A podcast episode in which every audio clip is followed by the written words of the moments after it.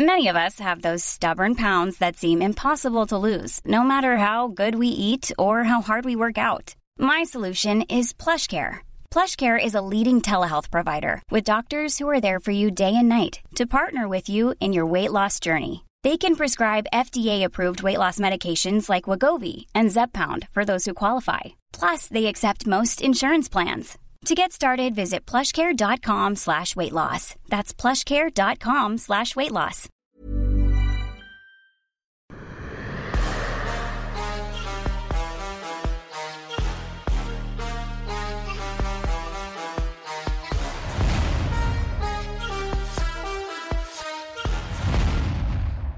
Bonjour à toutes et à tous, bienvenue dans King Energy, votre rendez-vous hebdomadaire avec Monsieur Fernand Lopez. Bonjour Fernand, comment ça va? Je vais bien Bah ça va très bien et je vais euh, directement entrer en vif du sujet, te poser une question que les journalistes ont posée en conférence de presse. Qu'est-ce que tu vas faire de toutes tes pépites chez les welterweight à Race Fighting Championship? Parce que là t'as eu un petit peu le temps de réflexion, c'était vendredi, on est mardi désormais. Alors Jordan Zebo, qu'est-ce qui se passe pour lui pour la suite? Parce que très très bonne performance face à Michael Marisardi, ponctué d'un superbe KO par Headkick. Euh, je ne sais toujours pas. Je, ah, en fait, je ne veux toujours pas le dire, pas pour le moment. Voilà. Voilà, je ne, voilà, je ne sais, je ne peux pas. Carla Moussou, non? euh, Je ne peux pas.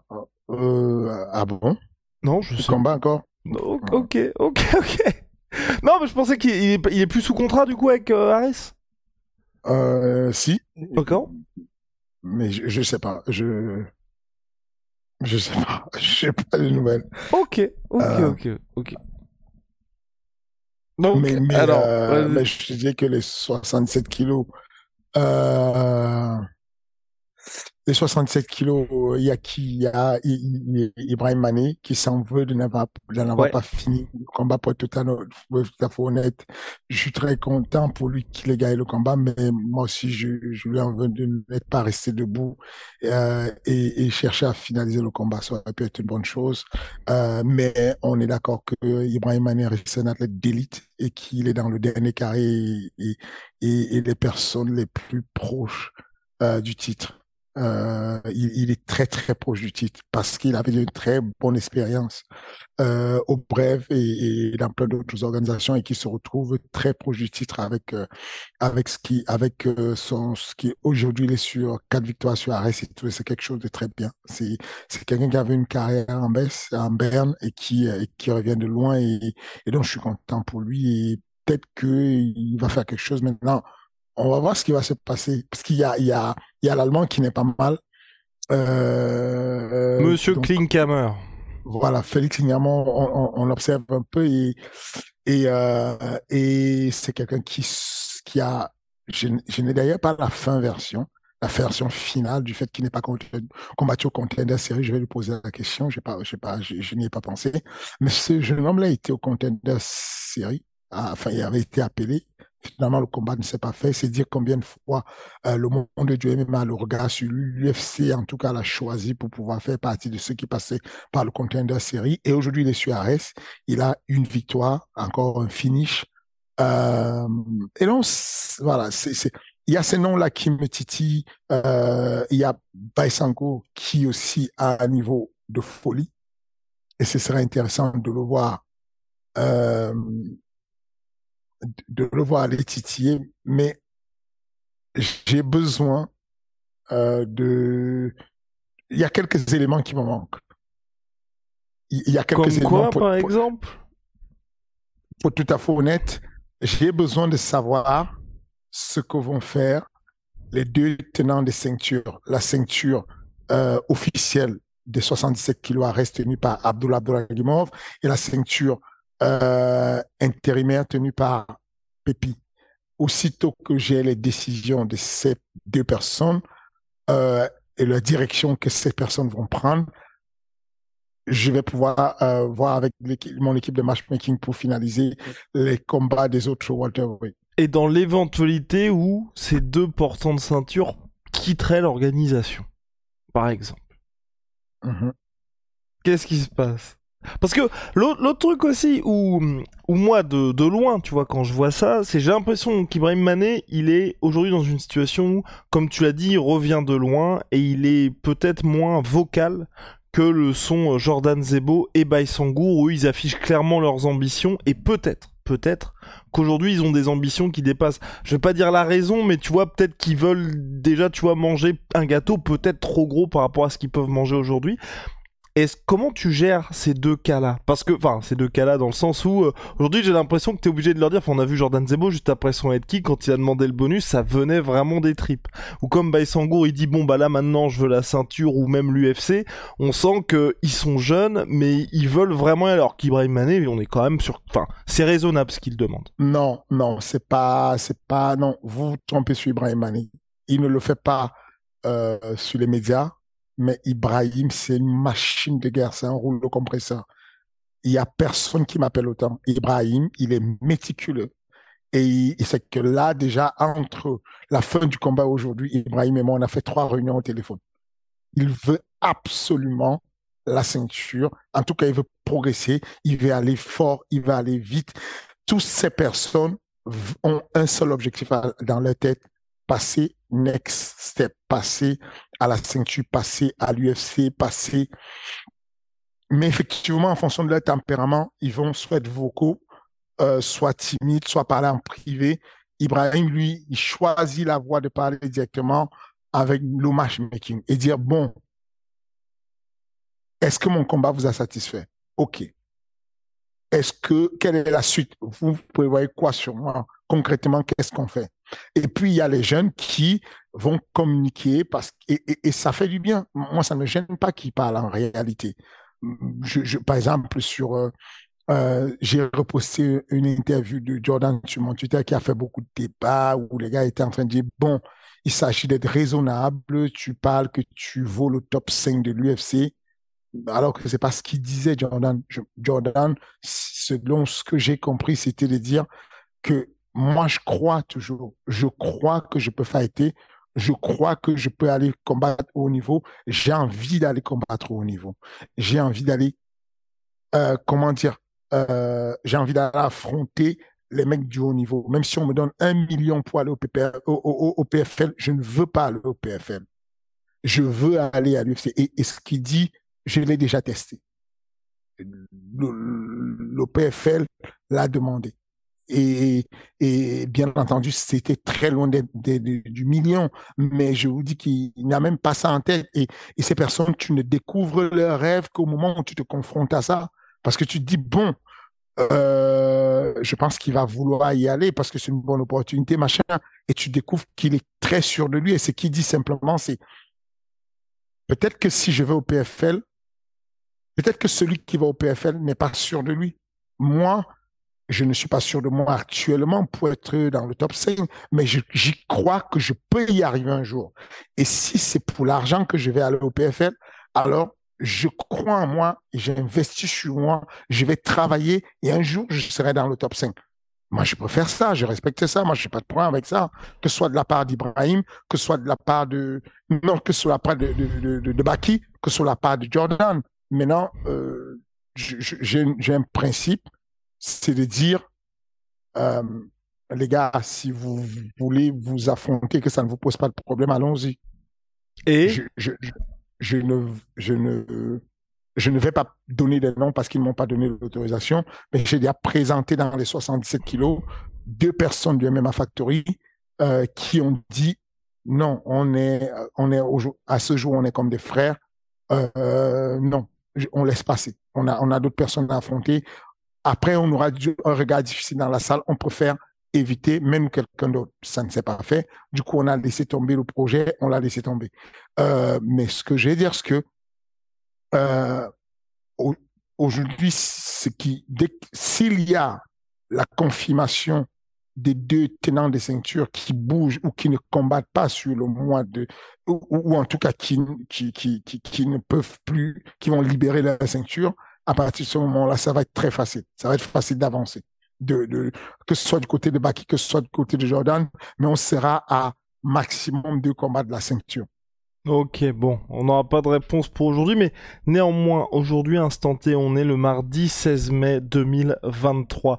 T'as dit que oui, Jordan, euh, aujourd'hui, il estimait avoir le... Enfin, il, voulait aller jusqu'au... Enfin, il visait top 5 UFC, rivaliser avec euh, ces gars-là. Aujourd'hui, entre les trois, euh, Baki, Jordan oh, et, et, Monsieur Monet, lequel, pour toi, pour toi, aujourd'hui, a le plus de potentiel? Oh Sachant, au mardi 16 mai, au mardi 16 mai 2023, tout peut évoluer.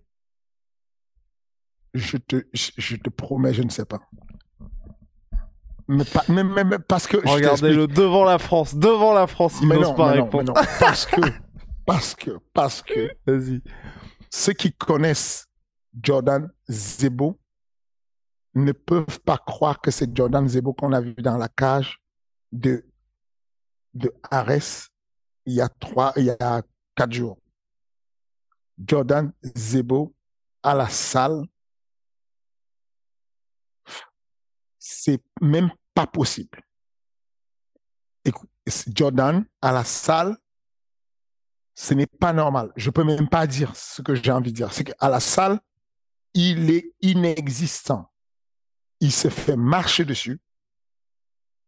Et puis, il n'arrête pas de le dire quand je lui fais des reproches, Jordan, tu ne peux pas faire ça.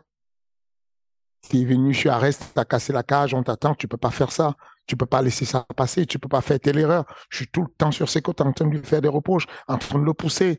À chaque fois, il me dit, coach, euh, moi, à la salle, moi, je. Mais ne t'inquiète pas, j'ai juste envie de combattre, même moi, n'importe qui. Même moi, qui tu veux, je vais gagner. C'est sûr, je suis sûr de moi, je vais gagner. Et sincèrement, on était assis, Cyril, Benjamin et moi, et on se regardait en disant, qui c'est, qui est ce mec? Qui est ce mec? Son fight IQ frôle le zéro à la salle. Son fight IQ lors du, combat, je ne comprends pas ce qui se passe dans sa tête. Je ne sais pas comment il se transforme. Du coup, ce que je veux dire, c'est que en les regardant à la salle, je ne peux même pas évaluer. Parce qu'effectivement, des trois que tu viens de me citer, le dernier qui va, qui va émerger de ma tête quand je les vois à la salle, bien entendu, c'est Jordan. Mais va voir la performance qu'il a fait. C'est que Marie Sardi, c'est pas n'importe qui. Marie Sardi, on a vu qu'il a, le, combat qu'il a fait. Il, avec, il a la, la décision avec, euh, Baki et, Baki à la salle, il va marcher sur Jordan. Et Jordan, il va arriver à la compétition, il va marcher sur euh, Donc, quand je t'ai dit que je ne sais pas, sérieusement, je fais pas semblant. Je ne peux pas te dire qui, euh, qui je vois, euh, qui sort du lot de, de manière, euh, euh, comment dire, de manière très claire. Et, pour le coup, euh, Jordan Zemo, moi j'avais découvert lors des mondiaux de MMA amateur en 2019 où il avait fini troisième. Euh, Est-ce que là aujourd'hui, je crois que c'était au dernier arrêt où tu avais reçu un, trophée parce que vous avez des, bons résultats. Est-ce qu'aujourd'hui là, tu hum, comment le, circuit amateur, c'est quelque chose qui t'intéresse aussi, toi? Ouais, Oui, oui. Aujourd'hui, il y a un classement de, on est sur le top 5 des meilleurs clubs en France en amateur on est, euh, si vous allez sur le site de la FMMAF, vous avez le classement des clubs, pas clubs, sur les compétitions amateurs. Mais c'est ce que tu veux pousser toi aussi? Enfin, tu, pousses tes gars à en faire ah, des je, je l'ai toujours fait, j'ai toujours fait ça.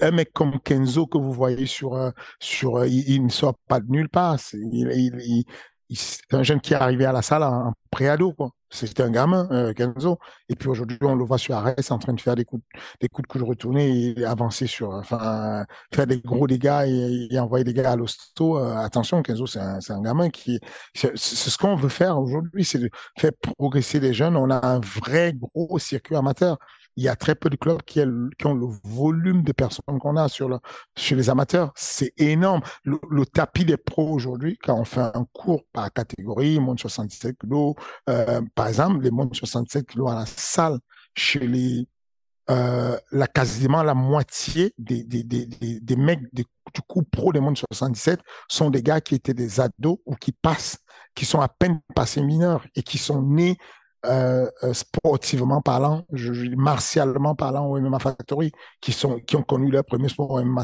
C'est vraiment ce qu'on appelle la génération spontanée, quoi, ceux qui sont vraiment nés dedans. Et non, non, c'est très important pour nous. C'est la base de tout. C'est même euh, c'est euh, le futur. C'est vraiment le futur. En gros, on a des recrues, des, des, des, des, nouvelles recrues qui viennent de l'extérieur, qui avaient déjà un autre bagage, qui arrivent avec 2-0, 3-0, qui sont très bons, qui sont le futur. Mais on a un futur qui est un futur qui a été fabriqué là, qui est né là et qui observe, euh, qui a, qui, qui, des gars qui étaient des, des ados qui ont vu euh, arriver à la salle, qui ont vu Nassoudine arriver à la salle, qui les ont vus grandir et qui les admirent et qui disent, moi, j'ai envie d'arriver là, quoi. Je veux, je veux arriver là, ouais. Ok, ok, parce que moi j'avais toujours ce, ce positionnement avec le MMA amateur, un peu comme en boxe aussi, où on sait qu'on peut pas combattre éternellement et donc on prend des dégâts. Enfin, c'est quand même des. Enfin, et donc entreprendre les dégâts au niveau amateur ou les prendre au niveau pro, il y a aussi une question à faire. Toi, c'est quoi? C'est en fonction de l'expérience du gars, de l'âge du gars que tu vas prendre telle ou telle décision? C'est vraiment au, euh, oui, c'est vraiment au cas par cas. Il y a des jeunes à la salle. Il y a un jeune qui a Falou Falou, c'est un gars qui est un amateur chez qui a fait une compétition amateur. Il n'a jamais fait de combat de sa vie. C'était vraiment son premier combat. Et je, lui, je l'ai dissuadé d'aller faire la compétition amateur. Je voulais qu'il passe tout de suite en pro.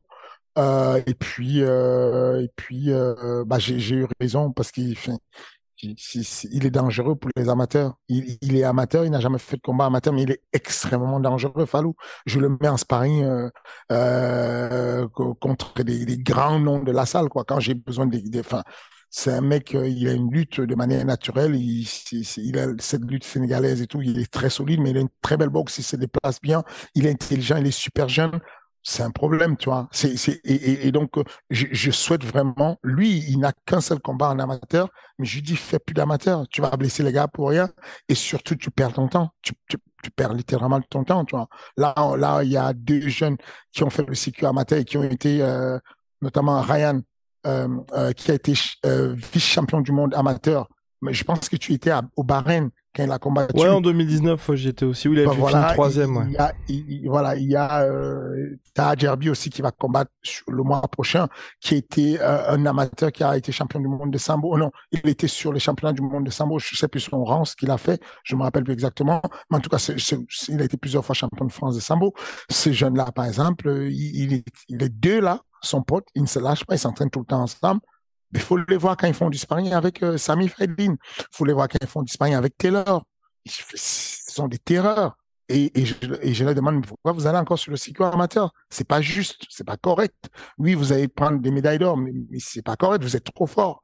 Donc, effectivement, cela, je les encourage à passer sur Arrêt et à faire autre chose. Et puis, il y a des, des, jeunes qui arrivent et qui veulent tout de suite faire le circuit pro. Et je leur dis non, vous n'avez pas encore le niveau. Le, rôle aussi de ce qu'on a fait, qu'on fait chez nous, c'est ça, c'est que bon, le temps passe euh, on, on, me voit plus à Vegas ou euh, Benjamin, on nous voit plus en costume à Rest. on oublie qu'à la, la base, nous sommes des, euh, des formateurs de base. Une salle de sport, si tu si as déjà tenu une salle de sport un jour dans ta vie, tu sais que ce qui tient la salle de sport, ce sont les amateurs qui paient leurs cotisations.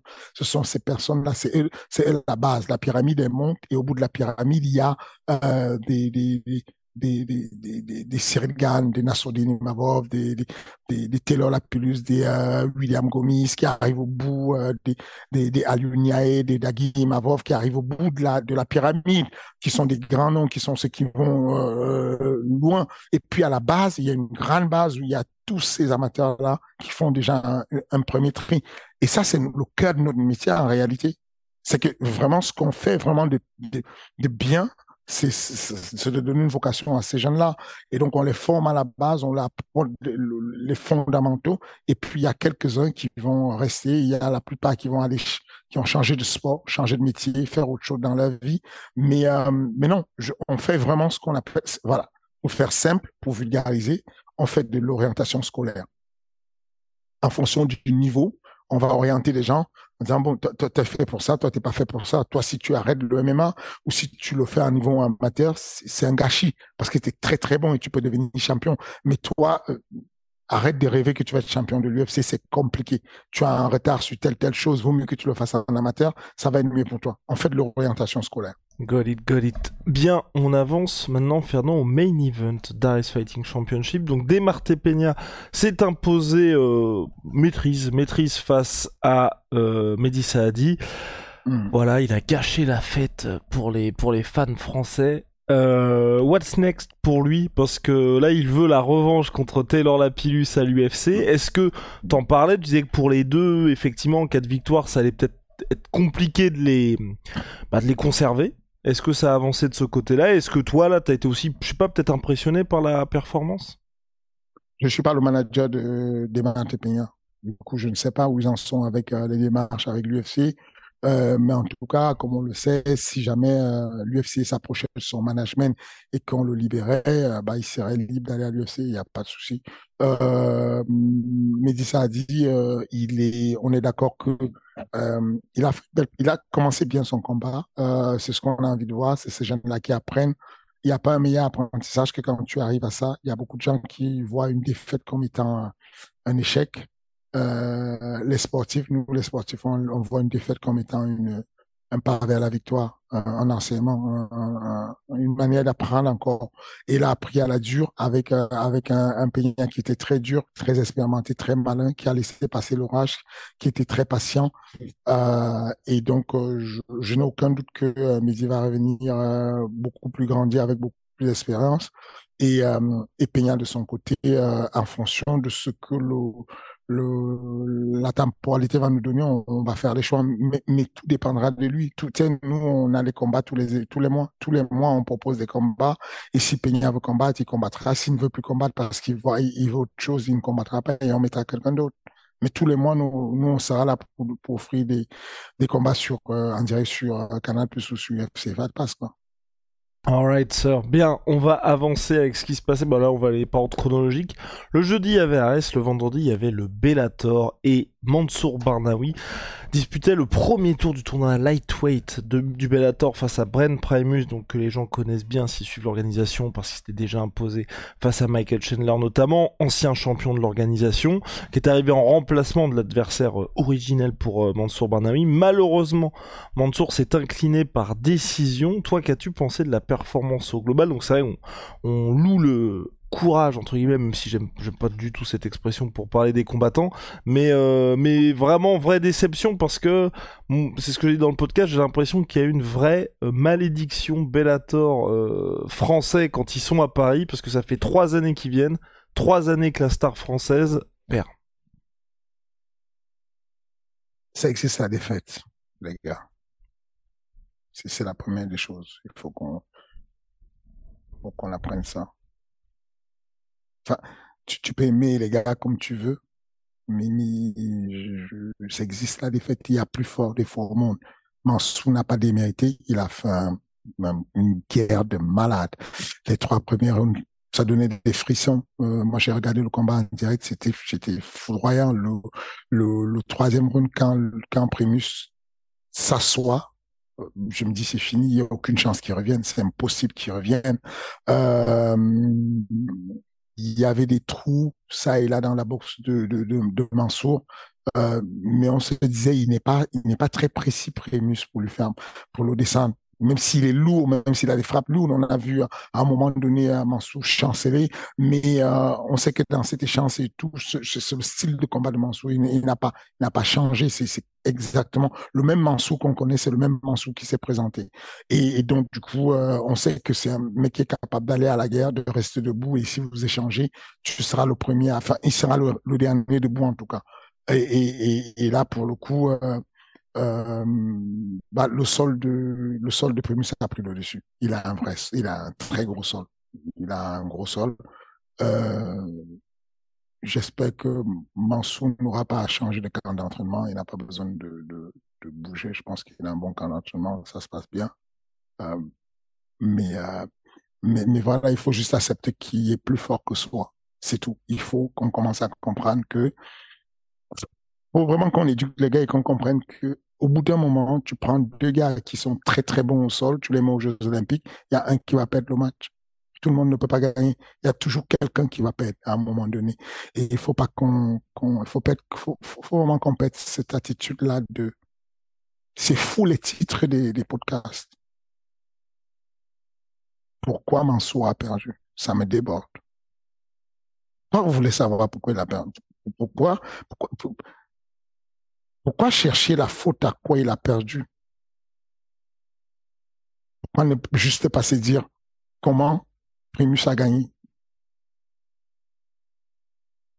Non mais, non mais, est-ce que, est-ce que dans la vie on ne voit pas Est-ce que moi quand je vois ce match, j'observe les deux, j'admire les deux et je me dis dans ma tête, c'est fou ce que Primus est en train de faire. Il était en retard. C'était chaud sur lui. Il s'est rendu compte que Mansour a un très bon sol, mais sur la défense de lutte, il y a moyen qu'il refasse ce, euh, ce, décalage avec un barrage et tout qu'il faisait et le ramener sur le dos. Et bah, ça marche. il s'est dit, je le fais deux fois, je reste sur lui, je dors, je fais un, je fais un peu du grand impact, j'arrive, j'ai sécurise ma, ma, ma, ma victoire. C'est ce qu'il faut regarder. Pourquoi chercher toujours les causes de la défaite de quelqu'un Pourquoi c'est un truc qui est dans le sport? C'est fou en fait. C'est il y a un match de football, euh, l'équipe est brillée, tout ça se passe bien, l'équipe il y a un problème, il y a un, but qui est raté, il y a un truc Neymar, vas-y dégage, range toi. C'est tout de suite euh, le, coach et tout, le sélectionneur faut le dégager. Mais pourquoi? Donc moi je voilà. En tout cas, j'ai apprécié le combat très beau spectacle. Oui, puis serré puisqu'il perd 3 rounds à 2. Voilà, c'est à la fin, la fête est gâchée parce qu'il y a finalement l'autre qui gagne. Mais aujourd'hui, on sait que très peu d'hommes sur la planète peuvent faire un retour après trois années, faire la performance qu'il a fait récemment, ajouter cette performance et surtout, surtout, on se rappelle de qui est Mansour. On sait les guerres qu'il a fait. On sait ce qu'il a fait pour la France, on sait comment il a monté les drapeaux français. On sait que c'est grâce à lui qu'on avait 10 000 spectateurs à Bercy l'autre jour. Et, du coup, on doit se souvenir de ça et se dire, OK, on est déçu de la défaite, mais ce mec, on ne peut pas résumer sa carrière à un quatrième et un cinquième round. Et, c'est une surprise parce que d'habitude, on dit, si on a un combat à cinq rounds, c'est Mansour qui est avantagé parce qu'il a un cardio quasiment illimité. Et cette fois-ci, ça s'est retourné contre nous. On ne sait pas comment on verra bien, mais en tout cas, euh, souvenons-nous qu'on ne peut pas cristalliser la carrière d'un être humain à un combat. Très bien, monsieur. Bien. On va parler désormais de l'Ultimate Fighting Championship avec lui, on l'annonçait, tu l'annonçais comme un problème. Il n'a fait qu'une bouchée de son adversaire. Il a fallu 4 minutes 30 à peine. Jailton Almeida s'est imposé par soumission première round contre Jairzinho Rosenstruck. Pas vraiment une surprise. Mais est-ce que ton téléphone a sonné depuis cette victoire? Pas encore. D'accord. Et, est-ce que t'attends ça en mode oh là là, je vais pas répondre. Je, ne veux pas qu'il sonne mon téléphone pour ça. J'espère qu'il va sonner pour autre chose. Non, mais c'est un problème. C'est un, un, tu penses vraiment? Ouais. Euh, bah, enfin, c'est un problème pour de manière générale. C'est un gros problème, mais je ne pense pas que c'est un problème insolvable pour, euh, euh pour, pour Cyril. Si c'est si à ça que tu fais allusion, je, je, je, je pense que c'est un, un, un dangereux adversaire, vraiment dangereux. C'est que si le Cyril qui est apparu face à John Jones apparaît dans la cage, dans les conditions où on est apparu dans la cage, là, effectivement, euh, ça ne va pas durer. Euh, Almeta va, voilà. Euh, mais on sait que euh, on ne peut pas réduire Cyril à un combat. On a vu ce qu'il est capable de faire. On a déjà vu Cyril résister à pas mal de choses. On l'a déjà vu euh, se relever. On, sait que on sait ce qui, la carrière de, de, de, d'un athlète ne se résume pas au fait qu'il ait perdu euh, contre John Jones et contre euh, Avant ça, il y a eu pas mal de personnes et des personnes de, de des pays où on, où on fait du MMA depuis très longtemps. Il a battu pas mal d'Américains, pas mal de Brésiliens. Euh, c'est pas un hasard. Ça veut dire qu'il y a quelque chose quand même. Et, et donc, euh, je pense qu'il il extrêmement efficace, euh, euh, Gelton, Almeida. Mais on est d'accord qu'il y a des petites ouvertures, des petits, des petits, il y a encore, enfin, s'il monte tranquillement, à maturité, il peut devenir imbattable. Mais si actuellement, on le, on le brûle et on le monte dans le top 5, il aura des problèmes. S'il arrive où les gens frappent sérieusement et qu'il n'a pas encore fermé ses trous et qu'il shoot encore comme le premier takedown qu'il a fait à Jazzino où Jazzino l'a stoppé. Et pourtant, Jazzino avait les deux jambes en ligne. Hein. c'est que Jazzino le stoppe par, par la patate. Hein. c'est que techniquement parlant, euh, il était mal positionné. S'il arrive à un moment donné sur cette position-là, euh, ça peut se compliquer pour, euh, pour lui s'il fait des shoots comme il a fait là. Euh, même sur son entrée, sa manière d'entrer, on, voit qu'il y a, il y a de la place. Il y a de la place pour un striker qui est intelligent de placer des choses intéressantes. Il y a de la place. Et son call-out de Taituvasa, t'en penses quoi? Très intelligent. Ah ouais, alors vas-y, dis-moi. Bah, parce que pour lui, c'est un combat facile. Parce, parce que, parce que euh, si tu veux, taille est extrêmement dangereux, mais il est extrêmement dangereux avec les points, uniquement les points. Et que, euh, et que taille, même quand il y a un low kick sur le low kick de taille, euh, Jeton Almeida, il peut se suicider en mode je prends le low kick et je passe ma main dessus, je glisse, je tombe avec lui. Et si je me mets sur lui, euh, je vais lui compliquer la vie. Donc, euh, c'est malin de sa part, c'est une progression. Euh, même si je trouve la marche légèrement forte, quand même, légèrement, pas beaucoup, légèrement. Parce que il y a, plus moyen avant ça. Je serai à sa place, moi je fais un collage sur euh, euh Spivak. Numéro 7, il est entré dans le, top. Il prend le septième bah, le septième n'a pas de patate, il n'a pas de puissance, euh, euh, il a la, il n'a pas de déplacement, il a un très bon judo, il a des tours de hanche, il a des, des, des, des, projections de judo. Bon, il va le faire tomber, mais même s'il le fait tomber, Almeida sur le dos, il peut le sweeper, il peut le renverser et finaliser le combat. À, force, vu la force qu'il a, il est capable de le finaliser. Euh, c'est pour ça que je trouve tu vois, ça, il reste quelqu'un qui peut te connecter sur une erreur et puis ça se passe mal. On a vu qu'il ne suffisait pas d'être un bon grappleur ou en tout cas d'être un bon lutteur. C'est que, avec le temps, on commence, j'espère vraiment qu'il y a une vague, il y a une vague de, de, de, de, de commentaires et, euh, a un peu d'ignorance des gens qui parlaient juste pour parler parce qu'ils accompagnaient un mouvement de haine qu'il y a. J'espère vraiment que ces gens-là n'étaient pas sérieux et qu'ils le faisaient juste dans l'idée de euh, d'avoir euh, de, s'associer à un mouvement de, haine et de, voilà, contester la méthode qu'on a et quelque chose de euh, il faut, peut-être qu'il faut de nouveau, tu viens d'arriver, tu débarques dans le milieu du MMA, tu es un nouveau fan, on te raconte un truc, on te dit, tu as vu le combat là et tout, bah, ce coach-là, c'est un, coach, il est éclaté parce que tu vois le combat qu'il a fait, c'est lui qui coachait Cyril et puis c'est mort. Mais il faut que tu vas croire en ça.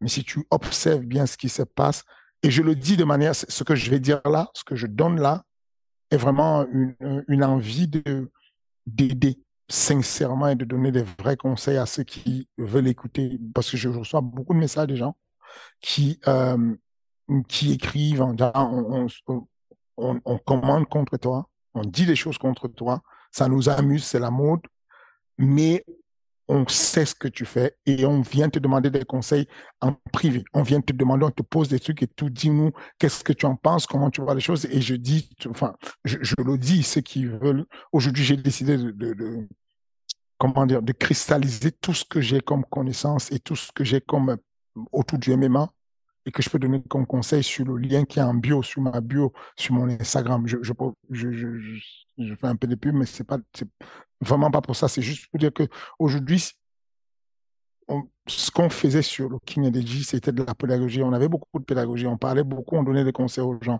Cette pédagogie a été biaisée parce que euh, ce qui se passe, c'est que très rapidement, le casual qui arrive et qui a vu le combat de Cyril, qui a vu nos derniers combats, qui a vu le combat de Nassau, du bon, ce mec, c'est un mec qui a échec, quoi. Regardez ce qu'il a fait. Il a perdu contre il a perdu contre Ganou, il a perdu sur les derniers combats de Nassau. Alors, c'est une fraude, c'est un mauvais. Et c'est une grosse erreur. Pas, tant pour moi vous moi, moi j'ai pas de problème en fait à ce que c'est pas je vous promets je, sais lutter pour que mon ego ne brûle pas de ce côté mais c'est tant pour les personnes qui sont là et qui ont de la matière à capter qu'est-ce que j'ai envie de dire c'est que le MMA français souffre d'un truc de manière naturelle on est né avec beaucoup de strikers sur notre territoire naturellement on a des grands strikers comme naturellement il y a des bons des bons lutteurs au Daghestan. Bien entendu, il y a des strikers d'élite au Daghestan. Bien entendu, ici en France, il y a des lutteurs d'élite. Mais dans l'OMMA pur, si on fait du MMA pur, on a, des très, on a très peu de grappleurs comme euh, euh, euh Abdullah La plupart des gens qu'on a ici qui sont des combattants d'élite ont été des strikers des Cheikh Congo, des Siri Diabaté, des Jess Liodin, des, euh, euh, des, des, gars comme même David Baron boxait mieux, était un bon grappleur, mais pas un bon lutteur. Ce que je veux dire, c'est qu'on a vraiment de l'expertise naturellement sur le striking, et donc on se retrouve avec un problème de lutte. Et je le dis encore, et je le dis à haute voix, ça va paraître très prétentieux pour ceux qui disent Qu'est-ce qu'il raconte Son athlète a perdu le combat sur la lutte contre John Jones. Mais non, il n'a pas perdu sur la lutte en mode il était en train de faire un match de lutte, il a perdu. On a perdu le combat parce qu'on n'y était pas. On a perdu parce qu'il était plus fort. On a beau, on peut lutter un siècle, John Jones va être meilleur que nous en lutte. Et tu peux rien faire avec ça. Il y a des mecs, tu prends, tu prends des strikers qu'on a en France, des strikers d'élite, tu leur fais faire ce que tu veux. Tu prends un mec comme euh, Jimmy Vienno, tu lui enseignes la lutte autant que tu veux. Tu as intérêt à prendre à Jimmy Vienno les déplacements pour qu'il puisse toucher sans être touché, pour qu'il aille jusqu'à la ceinture. Si tu essayes de faire le con et que tu essayes d'apprendre à Jimmy Vienno à lutter pour aller lutter, défendre la lutte, il va finir par perdre. Parce que vous n'allez pas demander à Habib, vous, n'allez pas demander à Conor McGregor d'aller apprendre la lutte pour pouvoir venir défier Habib. Quel que soit le niveau de lutte qu'il aura apprise, il va perdre s'il s'aventure à la lutte. Ce qu'il lui faut à, à, à, McGregor, c'est d'apprendre cette la lutte en plan B, mais en plan A, d'éviter d'arriver sur la lutte pour qu'il soit frais pour pouvoir boxer. Cette logique-là que je viens de dire, elle a l'air aussi ridicule. On peut en rire. On peut y mettre des mots du genre squat, du genre euh, oh oui, good job. On peut en rigoler. Mais les gars, je vous dis quelque chose que vous pouvez prendre au sérieux. Je le dis pour les, les coachs qui sont là, qui suivent. Et vous pouvez aller voir le contenu, les contenus de ce que je dis sur la bio, les liens qui sont en bio de mon Instagram et tout. Il y a des petites choses dessus. Ce n'est pas la connaissance essentielle, ce n'est pas la seule vérité, mais ce sont des vraies pistes. C'est de vous dire que si la lutte suffisait pour arriver à faire la ceinture, regarde, Curtis Blade est pour moi actuellement à l'UFC le meilleur lutteur qu'on ait jamais eu. Il a fait la ceinture combien de fois? Combien de fois? Zéro fois, malheureusement. Mais, mais, mais, mais il est passé à chaque fois à une défaite de je repose la question. Vas-y, zéro fois, zéro je fois. Je repose la question. Curtis Blade, meilleur lutteur à l'UFC, a fait la ceinture combien de fois? Le gars, il est américain. Il lutte dans un club américain. Et il a fait la ceinture combien de fois? Zéro. C'est pas le plus bon Cyril... mais zéro, oui. Ok, ok. Cyril Gann n'est pas un lutteur. Non. Vit en France, a fait la ceinture. Lyon Cédoire vit en Europe, ne vit pas aux États-Unis, a fait. Parce qu'il y a d'abord la notion de déplacement. Bien évidemment, il faut s'entraîner en lutte, mais il est capital. Il est capital et fondamental pour le bien du sport en France et du MMA qu'on rétablisse les vérités, qu'on ne rigole pas avec ce genre de trucs. C'est bien de rigoler à gauche, à droite, mais, nos athlètes à nous, on veut tout ce qu'ils aient gagné à l'étranger. S'ils essayent de faire les beaux en disant, moi, je vais faire la différence, je vais aller lutter avec un mec qui est un lutteur, on va se planter. On a besoin de capter que, contrairement à ce qu'on raconte en disant, le MMA Factory est mauvais transformer les, pour enseigner la lutte? Non, je ne suis pas sûr que si on fait un match de grappling, une forme de grappling avec des gens qui ont des palmarès en MMA et on, on s'affronte sur une forme de grappling, mais qui, les grappleurs ne sont que des combattants de MMA. Je suis pas sûr qu'on qu'on soit les derniers en France. Je pense qu'on serait vraiment vers les premiers.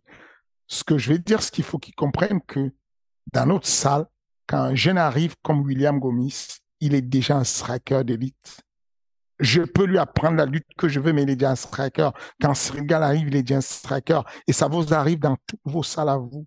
La plupart des jeunes qu'on a, euh, comment il s'appelle, euh, Kevin Pesci. Kevin Pesci, et putain, il a fait de la lutte. Hein. Ceux qui ne savent pas, Kevin Pesci a fait de la lutte de haut niveau. Il était, il était à un moment donné à l'INSEP. Il a fait de la bonne lutte, mais il s'est fait amener au sol, il s'est fait soumettre au sol sur l'obélateur récemment. Ce n'est pas parce que on ne sait pas enseigner la lutte. Il faut se rendre à l'évidence. Les athlètes français ont du retard de manière naturelle vis-à-vis des sports qu'on a. Le premier sport qu'on a fait en France, et le sport de base ici en France, c'était la BF. C'est le premier sport qu'on faisait à la base, qui avait cette dextérité, qui, devrait être le fondament même, parce qu'il y a beaucoup de déplacements, tout ce que tu veux. Mais une fille comme Anissa Mexen qui a commencé avec la BF, regardez ce qu'elle a pu faire. Le kickboxing, le Muay. Ne lui retirez pas ça en lui, disant tu vas devenir une championne de lutte et tu vas aller battre une, vraie lutteuse à l'UFC. Ça ne va pas arriver. Il faut bien qu'elle apprenne la lutte en période de développement mais quand on arrive en période d'affûtage, qu'elle se concentre sur le fait de toucher, ne pas être touché. Ce n'est pas parce que c'est un style que j'ai inventé ou que je veux défendre. C'est un style qui est la clé pour arriver rapidement à la ceinture. Ceux qui sont arrivés à la ceinture de l'UFC, qui n'avaient pas le background de lutteur, si tu ne mets pas ça en place, ça va mal finir. C'est très difficile de passer les, les, mailles du filet. Et, euh, et donc voilà, je, je, je, Justement, c'est Jimmy Vienno et euh, Anissa Mexen qui passent en MMA aujourd'hui, qui ont sur le papier peut-être un petit peu de retard dans ce domaine-là, euh, et à leur âge aussi. Pour toi, quand tu les vois faire ces changements-là, est-ce que tu les conseilles aussi un petit peu ou pas? Sportivement bah oui, j'ai eu des très bonnes relations avec euh,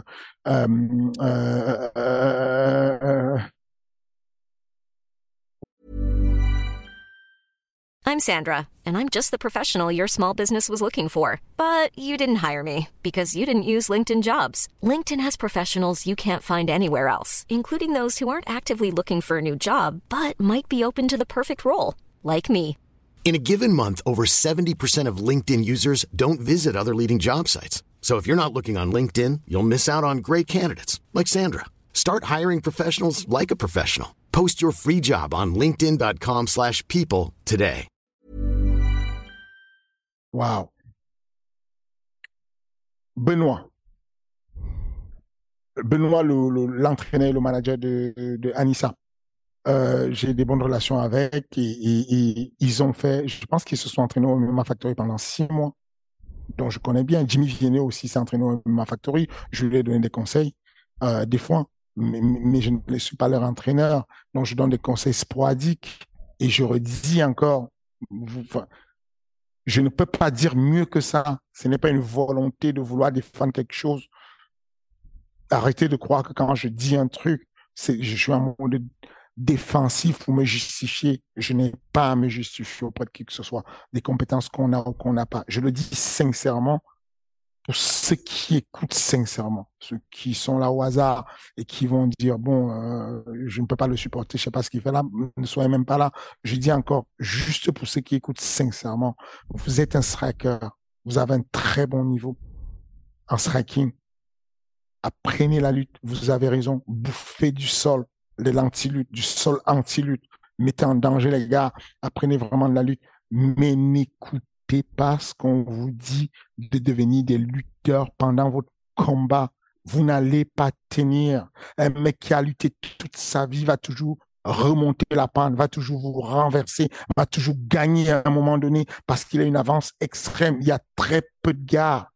Je, vous le dis, euh, je, n'invente pas. ouais, d'ailleurs, tu as des exemples en tête, ça, de, de gars qui auraient réussi à quitter Striker et qui ont réussi à passer complètement de l'autre côté? Ou ça n'existe pas? Parce qu'aujourd'hui, c'est vrai que quand on pense à ça, on pense au Adesanya. Ah oui, Georges Saint. Oui. Georges Saint-Pierre, c'est que Georges Saint-Pierre à la base, euh, karaté, taekwondo, et puis et puis, et puis finalement, euh, il, il, mais, il n'a pas battu les gars avec de la lutte pure. Il a battu les gars avec le timing, le timing de tu crois que je vais boxer, bah je vais lutter. Tu crois que je vais lutter, bah non, je vais boxer. Ça c'est complètement différent. Ça c'est un niveau de IQ, élevé. Ce que je vais dire, c'est que si Conor joue à faire le timing avec Habib, il peut le tromper. Comme Habib peut faire semblant de lutter et puis mettre un knockdown à Conor. C'est un jeu de timing. Mais si tu fais troll to troll, comme disent les hommes, si tu vas au contact chest to chest et que tu es Connor et tu te dis j'ai appris deux belles luttes, j'ai bouffé la lutte pendant six mois, je vais te défendre la lutte. Bah, tu défends une fois la lutte, tu perds toutes tes plumes. Le deuxième amené au sol, tu la défends et tu n'as plus de jus et tu peux plus rien faire. C'est, c'est, il y a un mec comme Rabib qui a lutté toute sa vie qui est efficient, efficace, avec une économie d'énergie et toi, tu es juste efficace. Donc, tu es efficace, tu vas t'essouffler à un moment donné. Lui, il est efficient. C'est vraiment du bon sens. Arrêtez de croire ce qu'on vous raconte. Arrêtez de dire, oh, qu'est-ce qu'il raconte lui? Il n'a rien à dire. Euh, mais il, a perdu avec un lutteur. Ne croyez pas en ça. Je vous dis, regardez le passé. Regardez juste le passé de ce qu'on a fait. On a su faire, on fait que ça au MMA Factory. On fait que ça, gagner plein de combats où il y a des lutteurs en face qui veulent nous faire tomber parce qu'on a reçu comme héritage des gens qui viennent chez nous, des strikers. La plupart du temps, ce sont des strikers qu'on à qui on essaie de donner des bagues. Et, malgré ça, ils passent au haut niveau. Donc, c'est important d'avoir une, lecture euh, globale de la chose, de prendre le temps d'observer. Je, je le dis encore sincèrement, peut-être que je me trompe, mais mes intentions quand je fais ces discours-là sont des intentions vraiment nationalistes de dire, les gars, il y a une guerre de nations qui se passe. La guerre, c'est vraiment important de capter ça, que vous pouvez arriver avec un très bon sol, comme comment il s'appelle le gars qui fait des manarolles euh, sur, euh, sur l'UFC. Euh... Tony Ferguson? Ah non, wow, wow, wow, parce que non, il avait tenté Ryan Hall, autant pour moi. Merci. pour moi. Oh, tu, m'as fait peur. Oh non, non, non, parce que Tony, parce que j'avais le flashback de Tony Ferguson contre Justin, contre Justin Gagey. Ryan Hall. Vas-y. Regarde, observez le niveau de sol de Ryan Hall. Si le sol suffisait à gagner les combats, Ryan Hall serait déjà à quel niveau à l'UFC? C'est un tueur, mais il a un bon sol, mais ça ne l'amène nulle part. Regardez sur, sur Ares, Benjamin Seik il y a peu de mecs à la salle qui peuvent suivre avec Benjamin Seyi plus d'une minute au sol, à la salle, parce qu'il a un niveau de sol, quand on le met à thème à la salle, il soumet n'importe qui. Mais regardez Suarez, ça ne suffit pas d'avoir un sol. Ryan Hall, il a un putain de sol. Même, même, Damien Maillard, Damien Maillard, observez son sol. Regardez le niveau de lutte de Curtis, c'est une folie. Mais regardez où est-ce qu'on en est. La réalité, c'est qu'au final, on arrive au fait de dire c'est un ensemble qui fait de nous un combattant.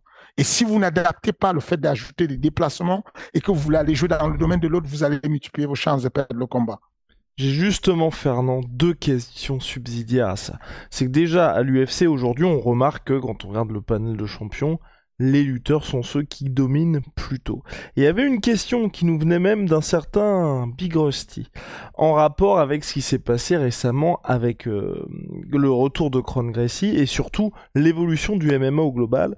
En gros, sa question c'était JJB ou striking, quelle est la pire base pour le MMA Parce qu'on a tendance à dire qu'il faut venir de la lutte. JJB. Parce que, parce que, parce que, alors, alors qu'au début, c'est ce qui permettait de dominer. Voilà, s'il y a la lutte au-dessus, non, non, au début, le JJB permettait de dominer parce qu'on ne savait pas c'était quoi le JJB. Et donc, les gars entraient dans le piège sans savoir c'était quoi. Aujourd'hui, tu prends un mec comme euh, Si, qui est le champion du PFL, bah, il n'est pas folichon. Mais il sait garder la distance. Il sait imposer son, la distance avec les déplacements, la gestion de la distance, les coups qu'il porte et tout. Et du coup, il monte, il, passe des étapes.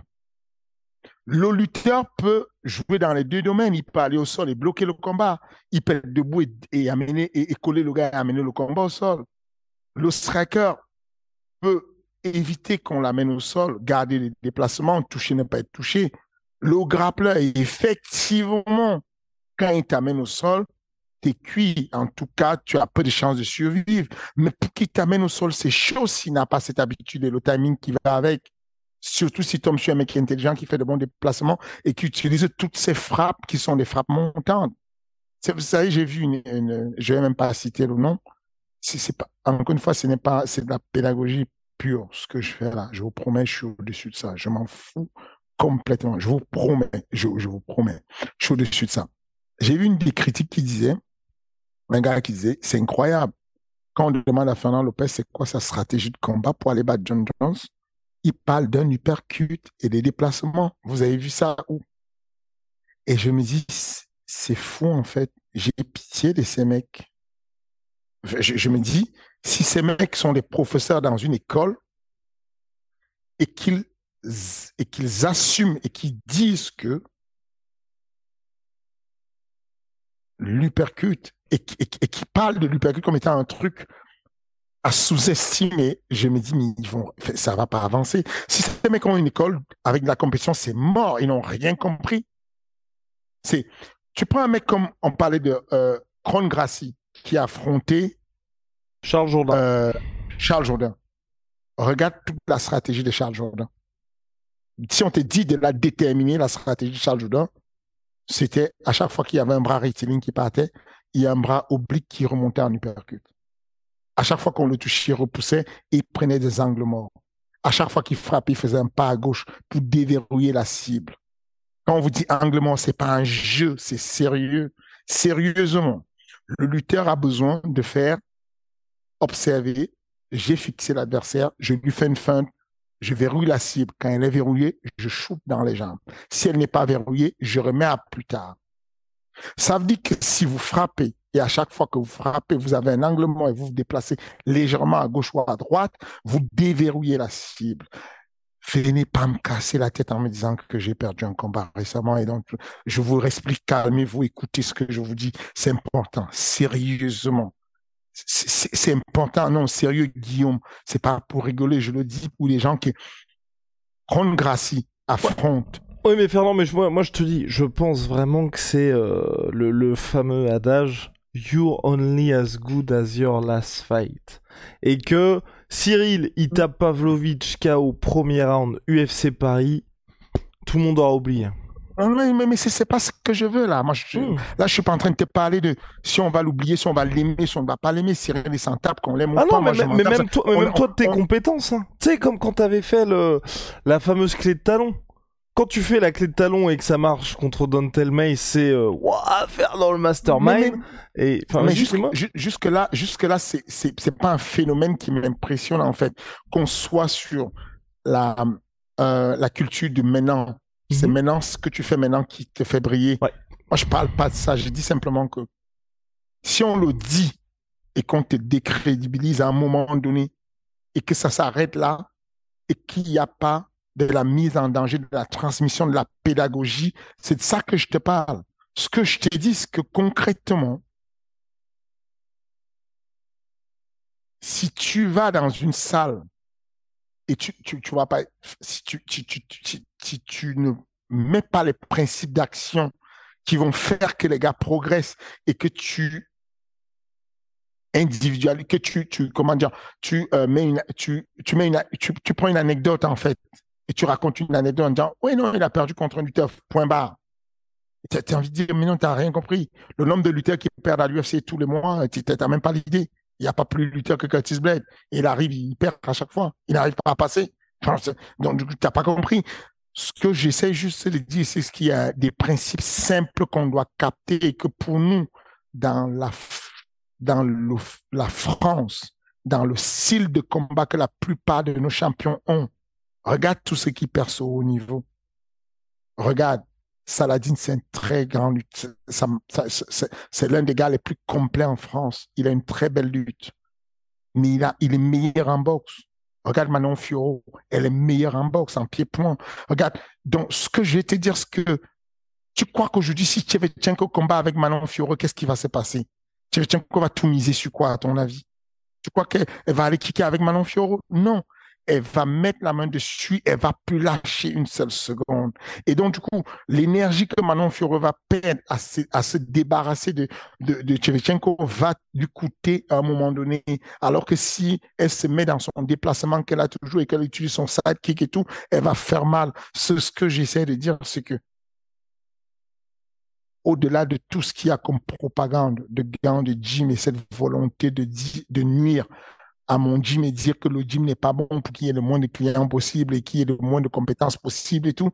Au-delà de ça, c'est important qu'on se, qu'entre les experts du MMA, qu'on parle vraiment des MMA, je ne parle pas de grappling, je ne parle pas de lutte. Oui, niveau stratégie, qu'on ait quelque chose de global et qu'on comprenne que la région du monde dans laquelle on est, le pays où on a une certaine culture sur le striking, et ce striking-là va faire... Je, je, suis débordé des strikers dans ma salle, il n'y a que ça, des mecs qui viennent de, de, de toutes les disciplines de striking. Il n'y a que ça. Mais aujourd'hui, tu, tu, tu, préfères coacher, tu préfères coacher justement là aujourd'hui parce que tu commences à avoir des lutteurs aussi qui arrivent là. Je pense notamment à Fayunuzov, à Zamat Abdul également.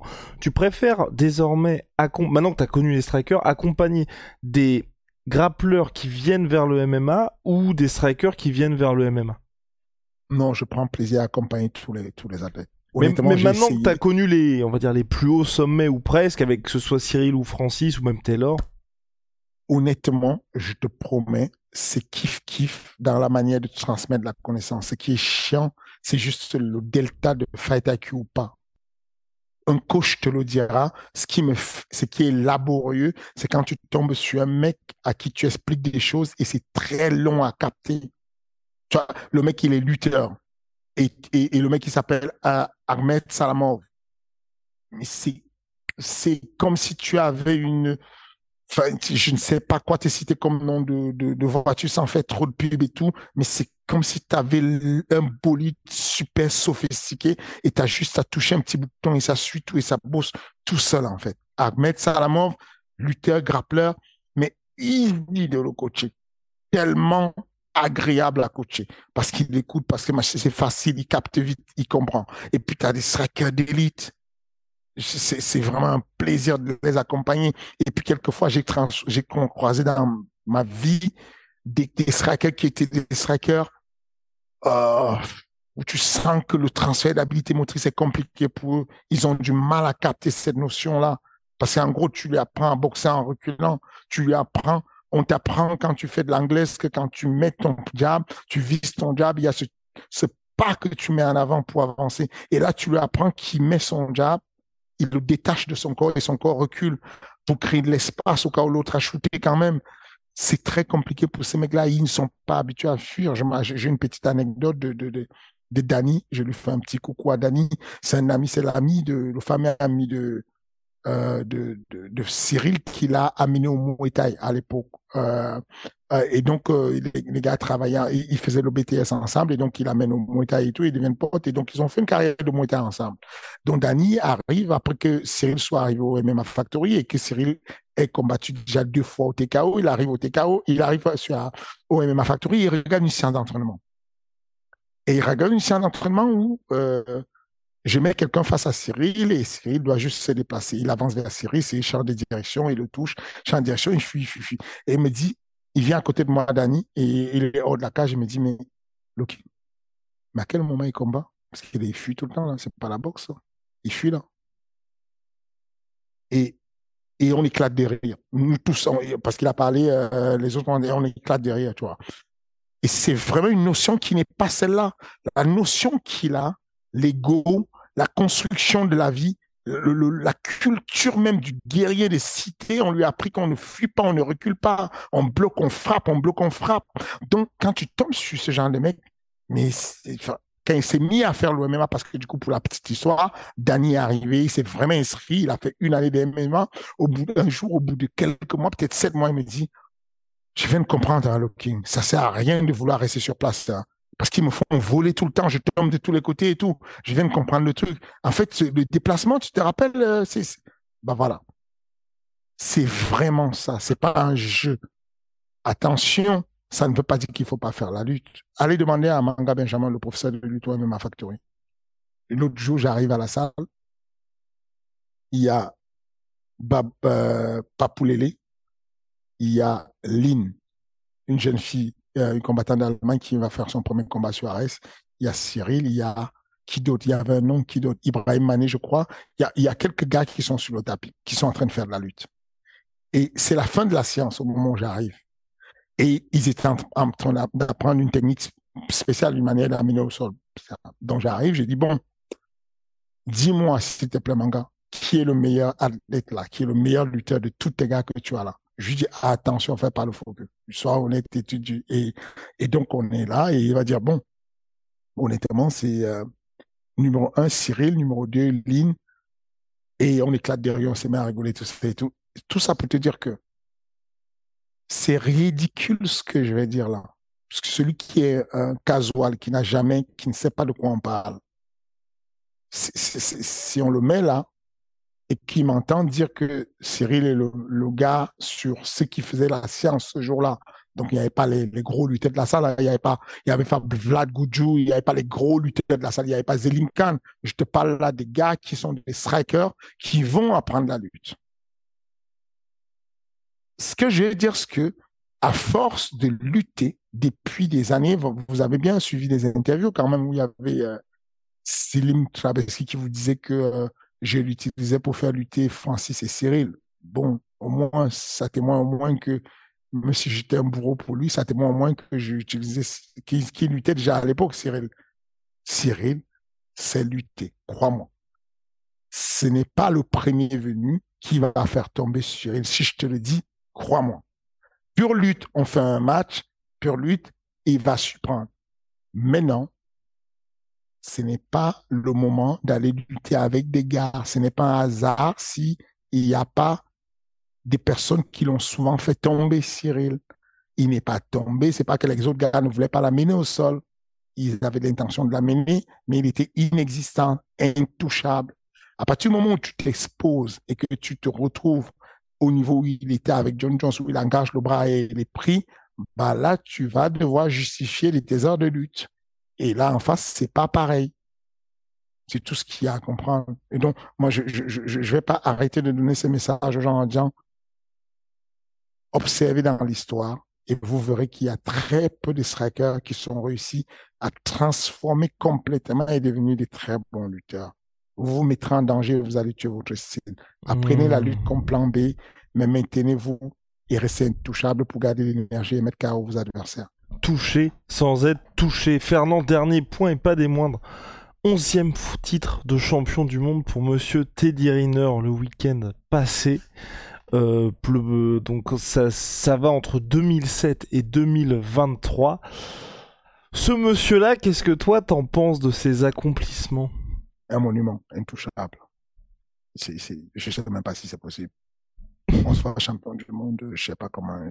Euh, et puis surtout revenir comme ça, parce qu'il était hors du circuit, il revient, il tape les gars. Mais, mais, surtout avec ce qu'il fait comme vie à côté. C'est un homme d'affaires accompli. Vous n'imaginez même pas ce qu'il fait à côté. Euh, il a une maison de production. Euh, il travaille avec un démol.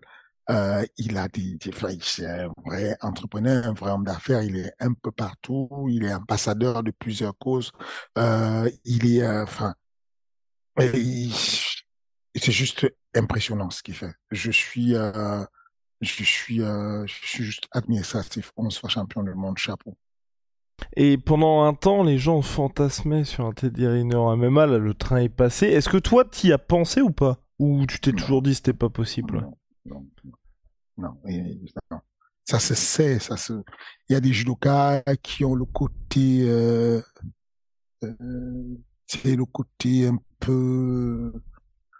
taquin, un peu euh, voyou, voyou dans le bon sens du terme et tout.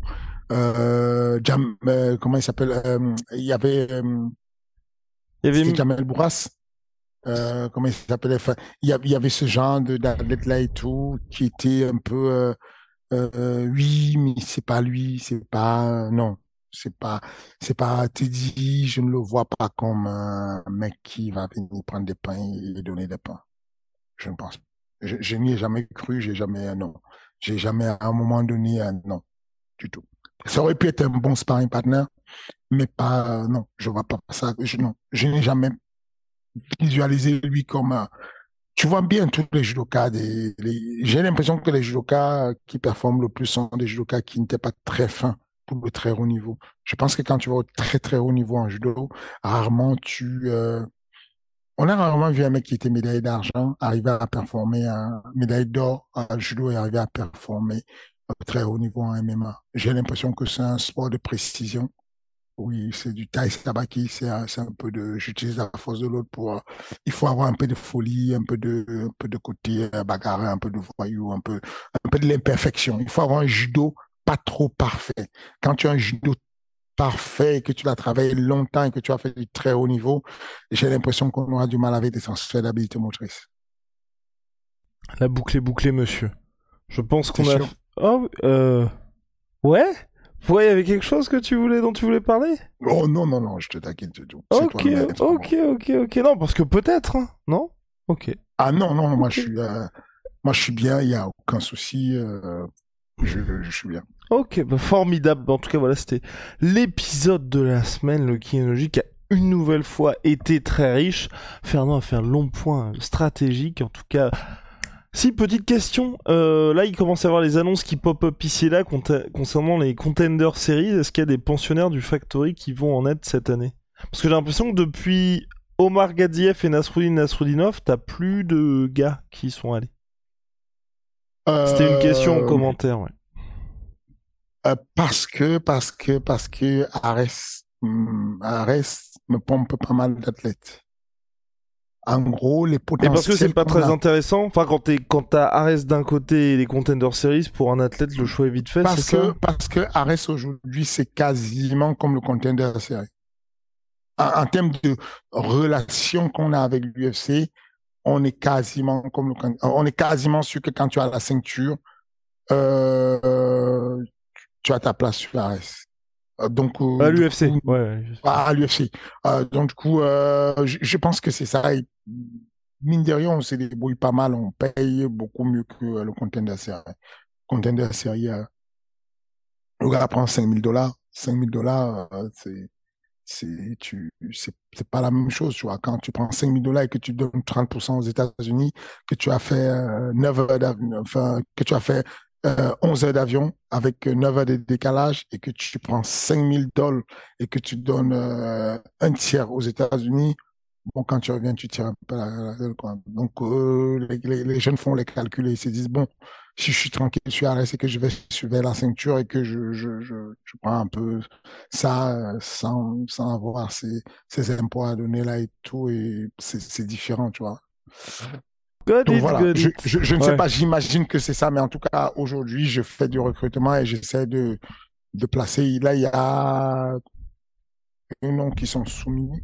Euh, j'essaie de placer des noms et tout, et puis on, et puis on voit ce que ça donne. Mais la plupart des jeunes aujourd'hui, ils, ont un peu un langage très sur deux. Mais, mais ce qui n'est pas mauvais, c'est-à-dire que, en général, on demande à ces jeunes d'avoir la folie de rêver et de rêver qu'ils peuvent être des champions. Faut pas leur reprocher ça. Faut pas. C'est c'est le plus difficile à avoir. hein. Vous avez beaucoup de jeunes qui sont talentueux et qui ne rêvent jamais et qui ne pensent pas qu'ils vont être des champions. Quand vous avez des petits jeunes euh, comme euh, Jordan qui est très timide, qui ne parle pas beaucoup pour sa défense. Il est vraiment très humble, très simple. Quand il arrive à vous sortir un truc et qu'il le prend du fond de son cœur à sortir son petit rêve en disant, moi, je pense que je peux y arriver. Il ne dit pas je suis du top 5. Il dit je pense que je crois que je peux y arriver puisqu'il s'agit d'argent pour aller au PFL. Et je sais que si j'entre dans le top 10 de l'UFC, j'aurai de l'argent. Moi, je pense que je peux y arriver quand vous avez un jeune qui a ses rêves, ne lui retirez pas son rêve. Donc moi, je propose aux jeunes, euh, je les place sur les contenders séries, ceux qui sont sur le management. euh, parce que le contenu de série, je reçois euh, les annonces en, primeur, quoi. Dès qu'il y a la, saison qui commence, je reçois tout de suite un email de, de Sean et de Mick qui me demandent la liste de méga du contenu de la série. Mais honnêtement, il y a peu de personnes éligibles qui veulent y aller. Il y a beaucoup qui veulent y aller, mais soit ils ont peu de palmarès, donc ça n'intéresse pas encore l'UFC, soit ils ont une carrière très grillée, c'est pas intéressant pour l'UFC. Pour. Mais ceux qui sont bons, bankable, que je propose, me disent non, merci. Très bien, très bien, très bien. Bien, Fernand, merci beaucoup en tout cas pour, pour cet épisode comme chaque semaine. Ice Fighting Championship de retour le 23 juin prochain, on en parlera, on en parlera les prochaines semaines. Est-ce que vous savez qui est Ajit Souchouan Oh yo yo oh yo yo. Attention. Alors, c'est parti, la hype machine est lancée. Mais non, mais non, il n'y a pas de hype machine, juste pour vous dire que je serai à votre place, je vais checker qui est Yazid Chouchouane on a trouvé un vrai challenge à Damien. Et Damien, pour, je pense qu'il va se mettre sérieusement en danger. Et c'est très intéressant de voir ce combat, cette ceinture, ce titre-là, entre Yazid Souchouan et Damien Lapidus. Et d'ailleurs, justement, ouais, pourquoi t'as pas mis un dégât du, bah, qui est classé aujourd'hui chez Ares? Comme qui? Il faut donner les noms J'ai pas, j'ai pas de nom en tête là. J'ai pas de nom parce en tête. Que, parce que parce qu'ils avaient déjà des combats, parce qu'ils étaient déjà occupés, parce qu'ils étaient dessus d'autres choses, tu vois. C'est c'est tout, mais ils vont revenir. Amin Ayoub va revenir. Euh, mais mais on pense que l'un des rares gars avec un bon palmarès, avec un bon niveau, qui a quand même combattu sur des bonnes organisations à l'étranger. Il y a, on a on, on, on avait, c'est l'un des rares qu'on n'avait pas encore sur le roster et tous ceux qui sont free agency, on les veut, tous les gars qui sont bons en France, on les veut, et on avait besoin que M. Yazid Souchouane vienne nous montrer ce dont il est capable. Et donc, le 23 juin prochain, Damien Lapidus, Yazid Souchouane et le retour de Dagir Imavov, le grand frère de Nassourdine Imavov, qui va affronter un vétéran de l'UFC. Son retour en commun event. Et puis, le fameux euh, Monsieur Coleman, qui était l'adversaire prévu pour Morgan Charrier sur le Cage Warrior, qui va affronter, euh, comment il s'appelle? Il va affronter euh, Alioun le 23 juin au Dôme de Paris. Donc, les places sont déjà disponibles. N'hésitez pas à les prendre tout de suite. À la semaine prochaine.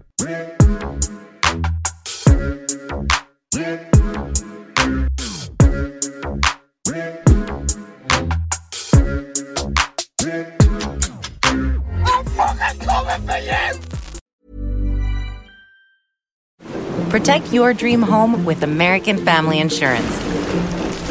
And you can weather any storm. You'll also save up to 25% by bundling home, auto, and life. American Family Insurance. Get a quote. Find an agent at amfam.com. Products not available in every state. Discounts may not apply to all coverages on an auto or home policy. Discounts do not apply to life insurance policies. Visit amfam.com to learn how discounts may apply to you. American Family Mutual Insurance Company SI and its operating companies American Family Life Insurance Company 6000 American Parkway, Madison, Wisconsin.